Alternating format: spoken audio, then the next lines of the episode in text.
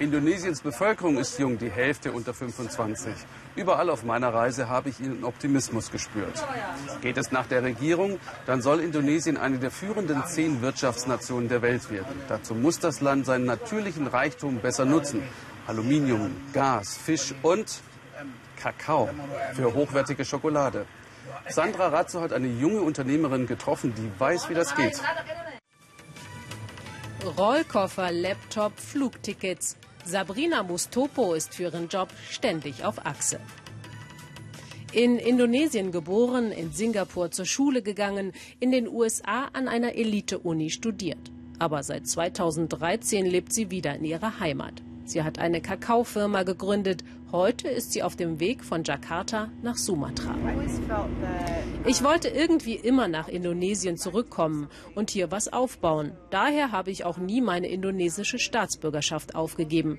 Ich finde einfach, dass es so viel gibt, was man hier anpacken kann. Das Land hat großes Potenzial, aber ist auch noch sehr rückständig. Deshalb bin ich wiedergekommen. Heute besucht sie einen der 200 Bauern, die ihre Firma mit Kakaobohnen beliefern. Vertrauen aufbauen sei das Wichtigste, wenn man etwas verändern wolle.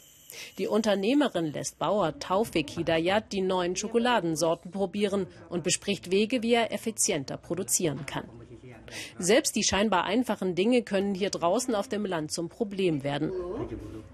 Erst seit dem vergangenen Jahr hat der Bauer überhaupt Strom, von Internet ganz zu schweigen. Die Infrastruktur ist ziemlich schlecht. Du kannst nicht einfach deinen Laptop nehmen, um etwas herauszufinden. Wenn zum Beispiel deine Kakaoschoten schwarz werden und du keine Ahnung hast, was los ist, kannst du das hier nicht einfach googeln. Und deswegen ist die Agrarökonomin und Ernährungswissenschaftlerin nicht nur Auftraggeberin, sondern hier auch Ausbilderin. Obwohl Indonesien der drittgrößte Kakaoproduzent der Welt ist, gibt es so gut wie keine einheimischen Schokoladenprodukte. Wir dürfen nicht nur unsere Rohstoffe verkaufen, sagt die 33-Jährige. Taufik Hidayat gibt zu, am Anfang war er ganz schön skeptisch.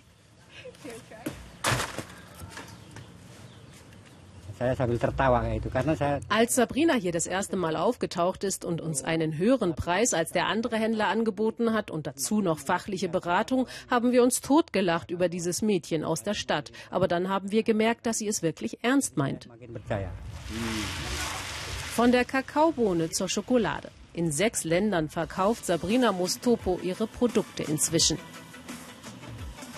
Sie selbst hat bei belgischen Chocolatiers gelernt und in der Garage ihrer Eltern die ersten Rezepturen ausprobiert.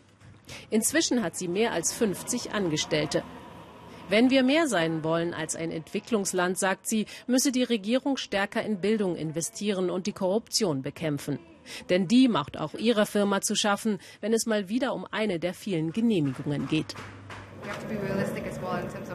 Wann immer es geht, lehnen wir Bestechung ab. Aber manchmal musst du eben Realist sein. Die Korruption in Indonesien nimmt zwar ab, aber es ist ein altes Problem, das nicht über Nacht verschwindet. Wir entscheiden von Fall zu Fall, was wir als Unternehmen guten Gewissens tun können und was nicht.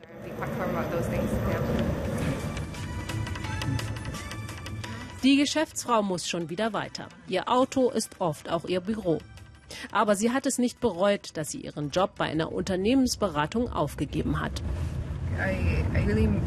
Ich habe mir während meiner Zeit im Ausland die besten Ideen abschauen können. Ich hoffe, dass ich mit diesen Erfahrungen Indonesien ein bisschen voranbringen kann. Sabrina Mustopo weiß, dass sie privilegiert ist. Aber, so sagt sie, wir sind ein Land mit vielen jungen Leuten, die etwas bewegen wollen.